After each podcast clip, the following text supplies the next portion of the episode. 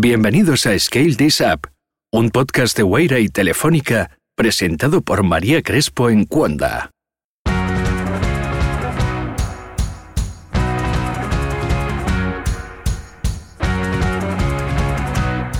Vivimos días extraños, sin poder darnos un abrazo o tomarnos una caña en nuestro bar de siempre.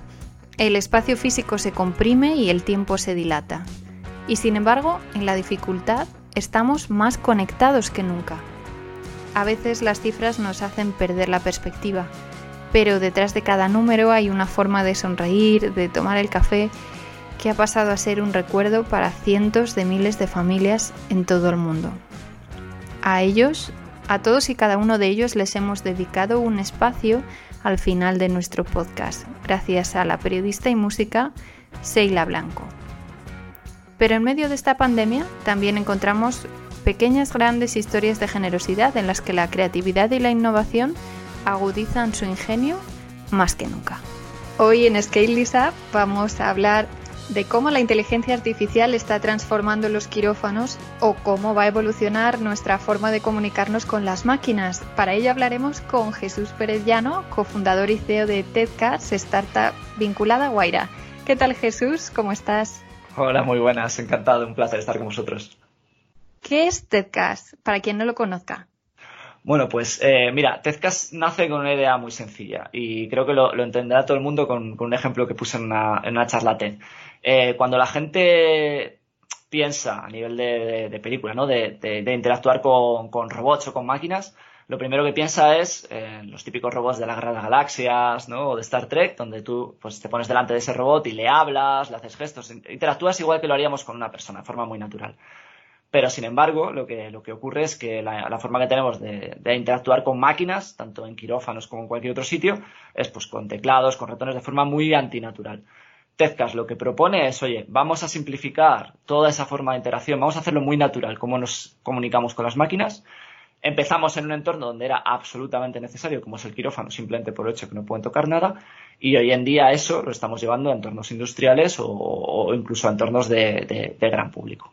Has hablado de quirófanos, vamos a hablar también de pasillos de hospital, porque estos días, en los días más difíciles del COVID, no habéis dejado de innovar y hemos hablado con una doctora que tiene algo que decirnos. Soy Lorena Pingarrón, jefe de servicio de cirugía maxilofacial del Hospital Universitario Rey Juan Carlos. Me formé en el Hospital de la Paz, acabé mi formación en Shanghái en cirugía oncológica y reconstructiva y a la vuelta he, trabajado siempre de la mano del doctor Juan Rey, actual director médico, y he pasado yo a ser la jefe de servicio. La pandemia del coronavirus nos ha hecho a todos tener que reinventarnos en este momento agudo de la pandemia, los pacientes externos no pueden venir al hospital para evitar los contagios, pero no solo existe el coronavirus, sino que cada paciente mantiene sus patologías previas de base. Entonces, eh, estamos realizando las revisiones de los pacientes a través de videollamada o de llamada telefónica, pero la videollamada nos permite mucho mejor ver la evolución clínica del paciente, tanto de las heridas como de los movimientos, lesiones intraorales, el posoperatorio. ¿A qué se refiere la doctora Lorena Pingarrón Jesús? Pues realmente la doctora lo que se refiere es que estábamos viviendo una situación pues, de, emergencia que a través de, prensa pues todo el mundo es más o menos consciente por lo contagioso que es el virus y, el, hecho de tener que quedarnos en casa, pero dentro de los hospitales se viven pues una serie de problemas colaterales. Por ejemplo, los, pacientes que ya eran pacientes antes de esta pandemia pues no dejan de serlo por la propia pandemia y hay que tener particular cuidado con, este tipo de, de pacientes porque están en entornos hospitalarios pues con, grave riesgo de contagio, ¿no? Más, mucho más que antes. Y por otro lado, precisamente por ser tan contagiosos, los propios pacientes de coronavirus, que, que, son, que son muy, muy contagiosos, eh, están realmente aislados, ¿no? Pues porque no queda otro remedio, porque no queremos que se, que se infecte nadie. Pero eso provoca un problema añadido al, al, hecho en sí de tener que, pues, que rehabilitarse o de curarse y es el hecho de, esa soledad intrínseca que, que, experimenta, ¿no? De no poder comunicarse con nadie, de no poder, pues, tener una visita de un familiar, de, no poder hablar con alguien cercano, ¿no? Es un poco a lo que se refiere la, doctora. Y ahí habéis creado una plataforma de videollamada que funciona de forma sencilla. El paciente solo tiene que poner el mail, ya está registrado en una base de datos, de tal forma que así el paciente puede relacionarse con su familia o en un futuro hacer revisiones médicas de forma muy transparente. Sí, efectivamente. Bueno, nosotros como, como startup pues tenemos un poco en el ADN eh, pues el innovar, el, el, ofrecer el mayor número de soluciones eh, a cualquier problema que vaya saliendo y que entre dentro de nuestro ámbito de actuación lo, más rápido posible, lo más flexible posible, ¿no? Entonces, nosotros cuando vimos que existía este problema, algunos de nuestros clientes, que yo les suelo llamar casi amigos o partners o compañeros de viaje, ¿no? Eh, dentro de los hospitales, de estos, estos cirujanos o médicos, pues nos identificaron el, el problema. Entonces, ¿qué, ¿qué, les ocurría? Pues que había, en muchos de estos hospitales hay tablets para que los pacientes se comuniquen o intenten comunicarse con el exterior. El problema que era, era, bueno, ¿y qué hago? Les instalo un, no sé, un Skype que necesita una identificación, pero luego la tablet pasa de un quirófano, perdón, de un quirófano, de una UCI o, o de una sala a otra porque el paciente se va y se queda la cuenta abierta, quién se encarga de que eso se cierre y se abra otra sesión de usuario si lo hago a través de Zoom o Jitsi, quién se encarga de abrir esas salas, porque muchos de estos pacientes pues no son avanzados tecnológicamente, ¿no? Y, y aunque lo sean, no están en condiciones de, de, tener que andar pensando, me conecto a esto, abro este enlace, eh, abro una sala, le pongo una contraseña o no. La seguridad ha sido una de las cosas que más ha puesto en tela de juicio, ¿no? Con todas estas plataformas de videoconferencia en, en, en estos, en estas semanas. Entonces lo que decidimos fue, oye, creemos algo que, esté, que sea más a medida uh, de, bueno, eh, siguiendo el ADN que tiene Tezcas, de hacer las cosas lo más sencillas posibles para el usuario. Ya te decía que, que, que nuestra, nuestro objetivo era en un quirófano, pues que lo controlaran todo de forma sencilla, bueno, pues hagamos aquí lo mismo, ¿no? Que, que de una forma muy, muy sencilla el paciente no tenga que pensar en, oye, abro una sala o la otra. Entonces, el, el sistema nuestro básicamente lo que hace es que en cuanto el paciente pone el, el mail y, y, y próximamente incluso un número de teléfono, de la persona a la que quiere llamar, solo tiene que dar un botón y automáticamente la herramienta ya se encarga de crear esa sala virtual, eh, con un nombre aleatorio, de, de, darle una contraseña aleatoria, de crear esos mecanismos de seguridad, de tal forma que aunque el paciente quiera hacer otra llamada tres horas más tarde, o la tablet se la pasen a otro, lo que sea, siempre la sala va a ser nueva, la contraseña va a ser nueva y se evita ese, ese problema que había, ¿no? Y por otro lado, pues lo que os digo, o sea, seguridad y, y sencillez han sido un poco el leitmotiv, ¿no? Que teníamos nosotros para esta herramienta. La prueba de fuego, el testeo fue con un paciente de 84 años. Vamos a escuchar su historia.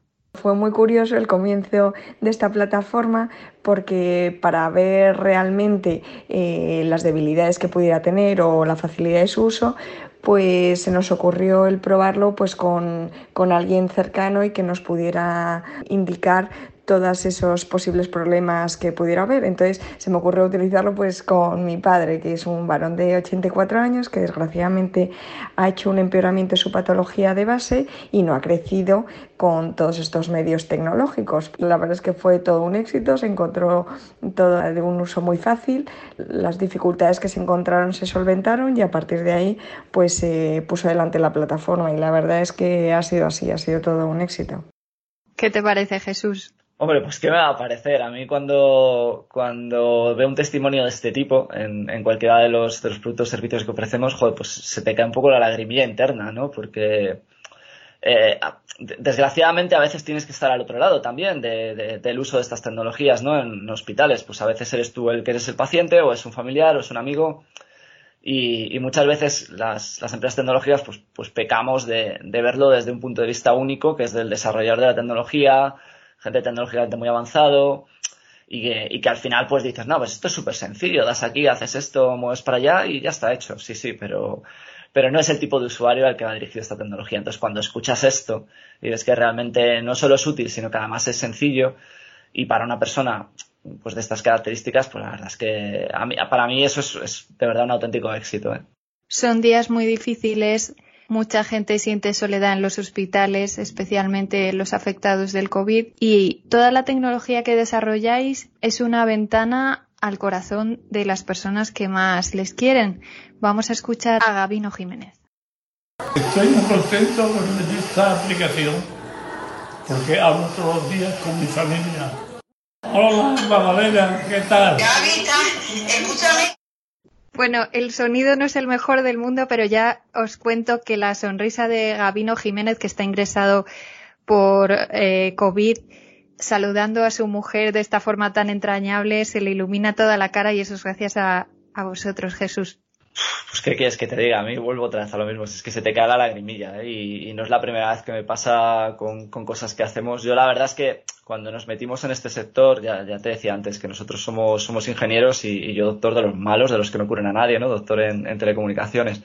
Y cuando nos metimos en este sector, toda la gente que, que, bueno, pues que había tenido contacto con él nos decía, mira, estáis muy locos, o sea, es un sector súper complicado, es un sector muy difícil de, de, pues de, pues de penetrar, con tiempos de pago muy largos, muchísima competencia, certificaciones. Y la verdad es que eso me, nos provocó muchísimo miedo al principio, ¿no? Muchas dudas de haber escogido bien o no. Pero la primera vez que, que, realmente ves la sonrisa o ves el, las palabras de satisfacción, ¿no? O de felicitación incluso de esta gente que, que a un lado al otro, bien porque está pasando una enfermedad o bien porque, porque están salvando vidas y te dicen algo así, es como, olvídate de todo lo demás. Quiero decir que el, el, mayor premio es este y luego ya, luego ya hablaremos de todo lo demás. Hablaremos de rentabilidades, hablaremos de resultados, hablaremos de, de mil cosas, ¿no? Pero, pero esto ya hace que todo lo demás merezca la pena. Para saber un poco más sobre TEDcast, vamos a escuchar un reportaje de nuestra compañera Cristina Martín Roales Nieto.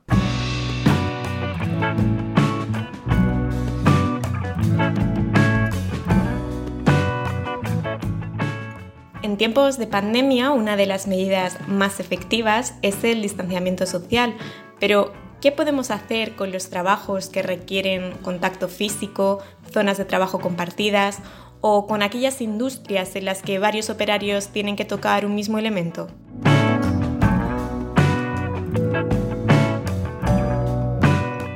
Viajamos hasta el norte de España, en Navarra.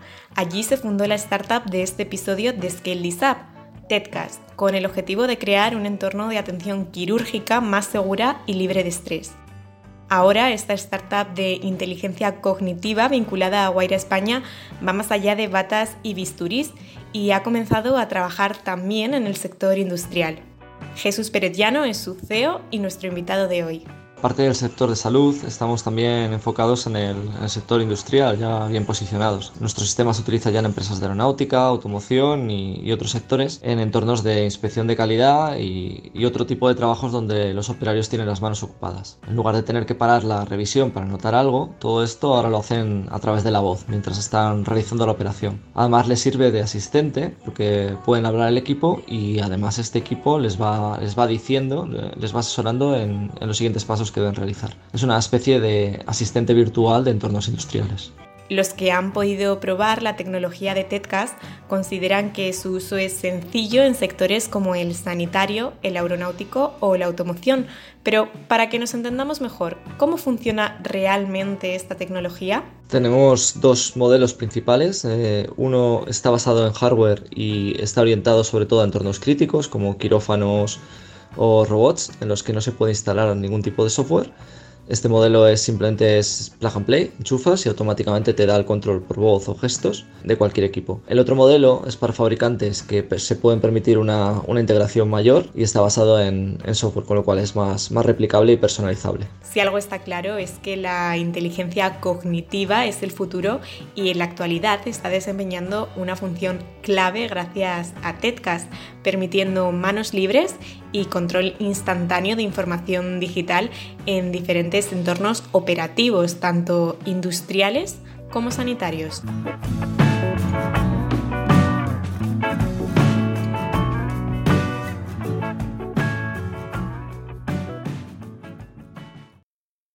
Ahora me cuentas cómo ha ido evolucionando vuestra startup, pero vamos a escuchar a alguien que estaba ahí desde el principio. Hola, soy Gonzalo Martín Villa, actualmente soy el responsable de IoT y Big Data de Telefónica, pero creo que a los efectos de este podcast soy Guairaman. Eh, yo tuve la grandísima fortuna de conocer TEDcast en sus mega orígenes, ¿no? Y sobre todo fui muy, muy, muy, muy, muy, muy, muy afortunado de conocer a Jesús, o Jechú, como nos gustaba llamarle, justo cuando empezaron su, su proyecto y tuvimos la fortuna de, de acelerarles ¿no? en Guaira. Fue uno de los proyectos de, la primera convocatoria de Guaira en Madrid y la verdad es que, que fue un gusto, un honor eh, tenerles ahí entre nosotros, ¿no? Y sobre todo ellos eh, nos ayudaron mucho a moldear Guaira, ¿no? Empezamos eh, sin saber mucho lo que estábamos haciendo, siempre lo digo, y ellos, y especialmente Jesús, el equipo, ellos nos ayudaron muchísimo a moldear lo que, lo que Guaira ha sido, ¿no? Y lo que Guaira sigue siendo a día de hoy. Ostras.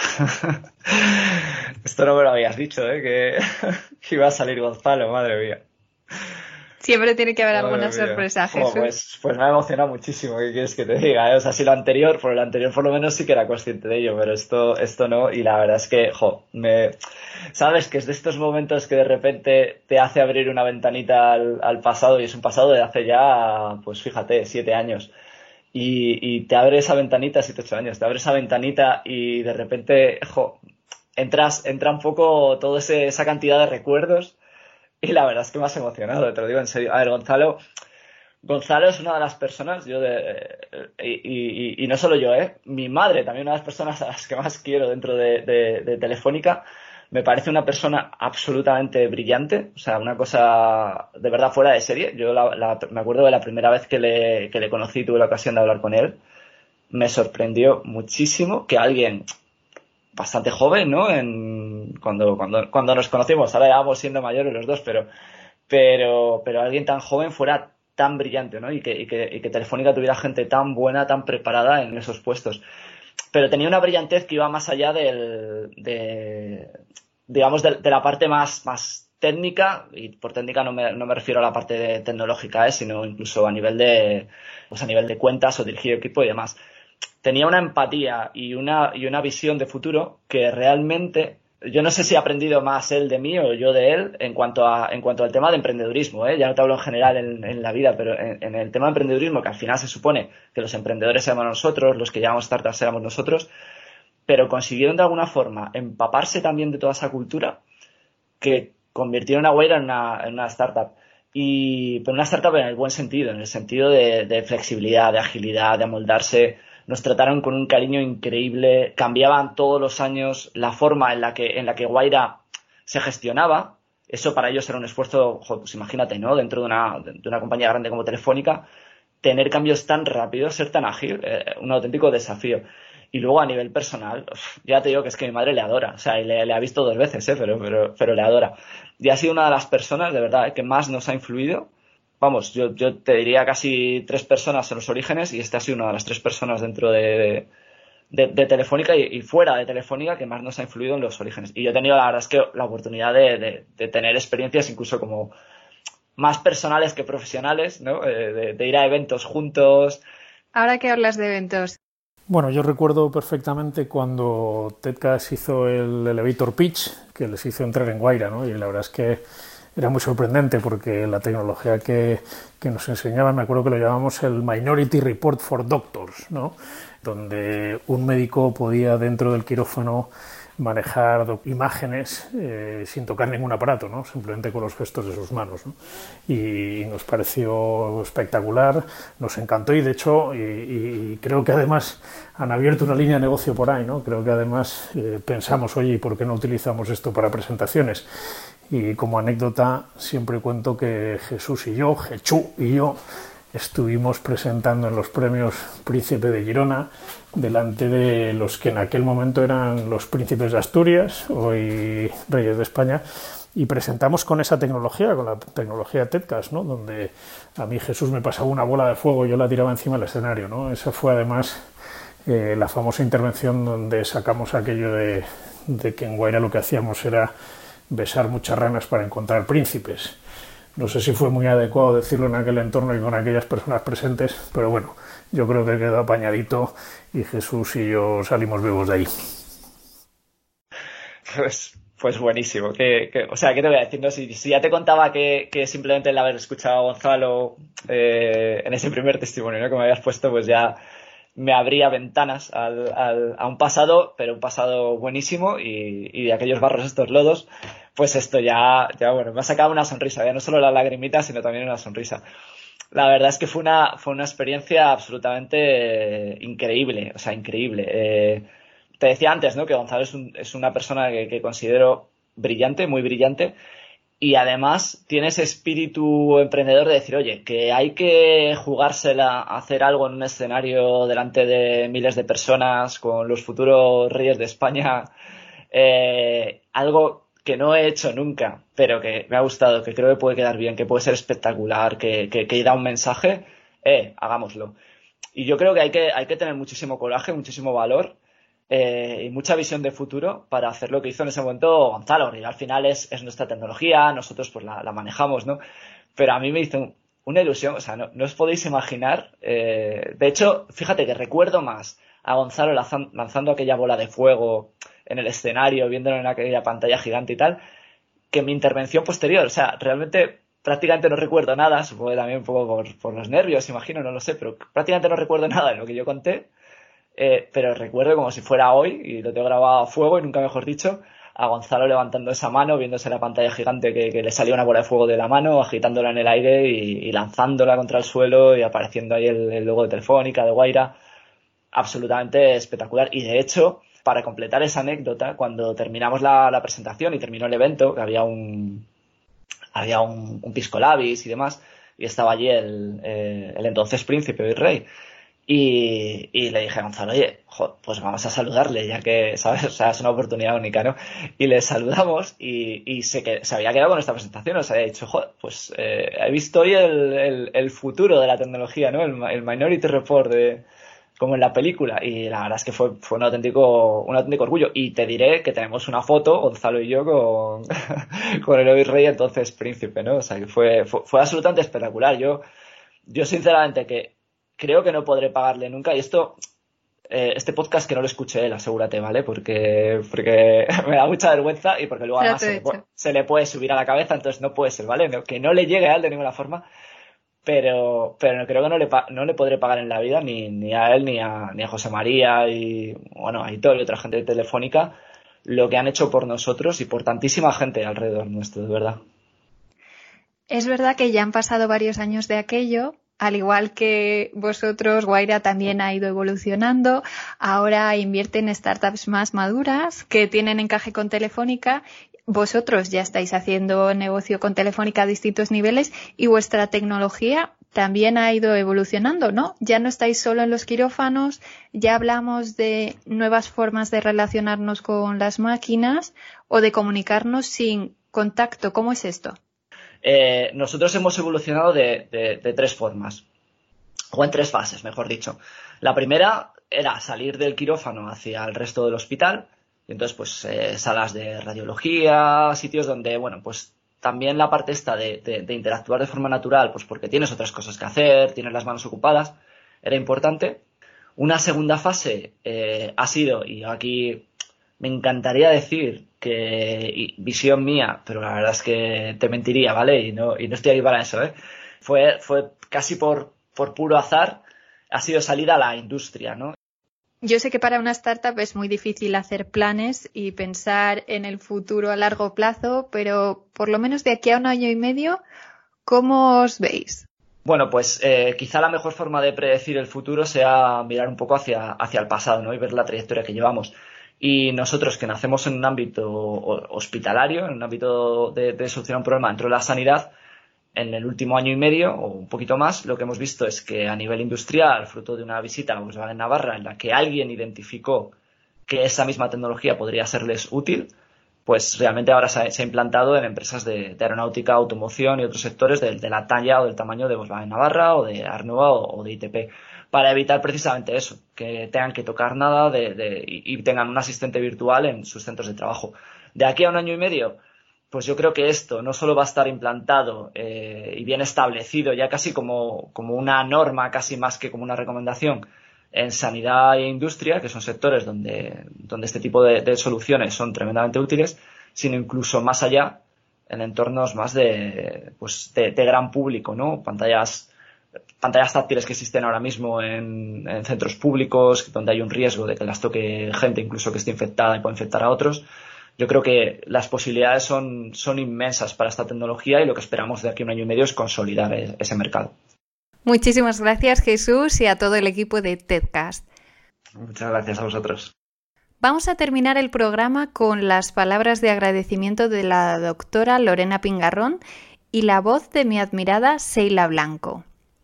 En su Cantando a las Poetas del 27 pone música un poema de Carmen Conde, la primera mujer miembro de la Real Academia de la Lengua, la primera académica. Algo que ocurrió en 1979 en una institución que data de 1713.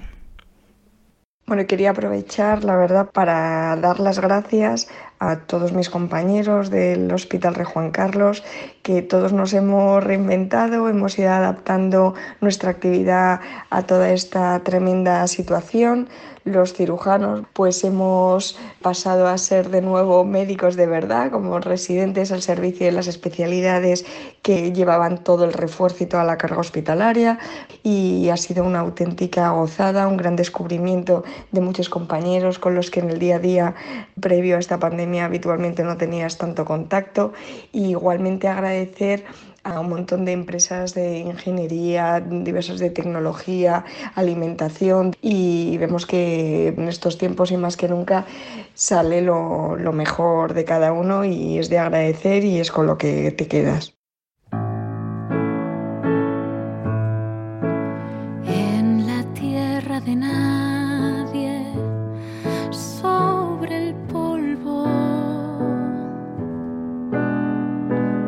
Pisan los que van y los que vienen. He plantado mi tienda sin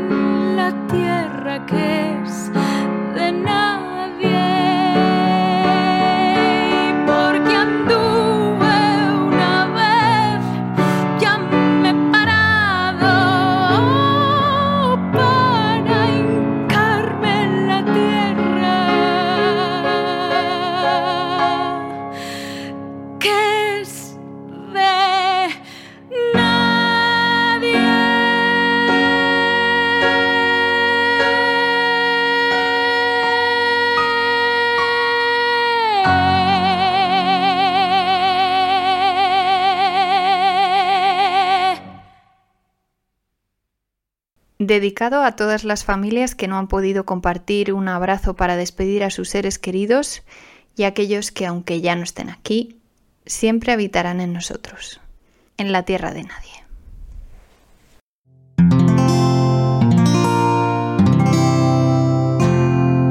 Puedes escuchar más capítulos de este podcast y de todos los que pertenecen a la comunidad Cuonda en cuonda.com.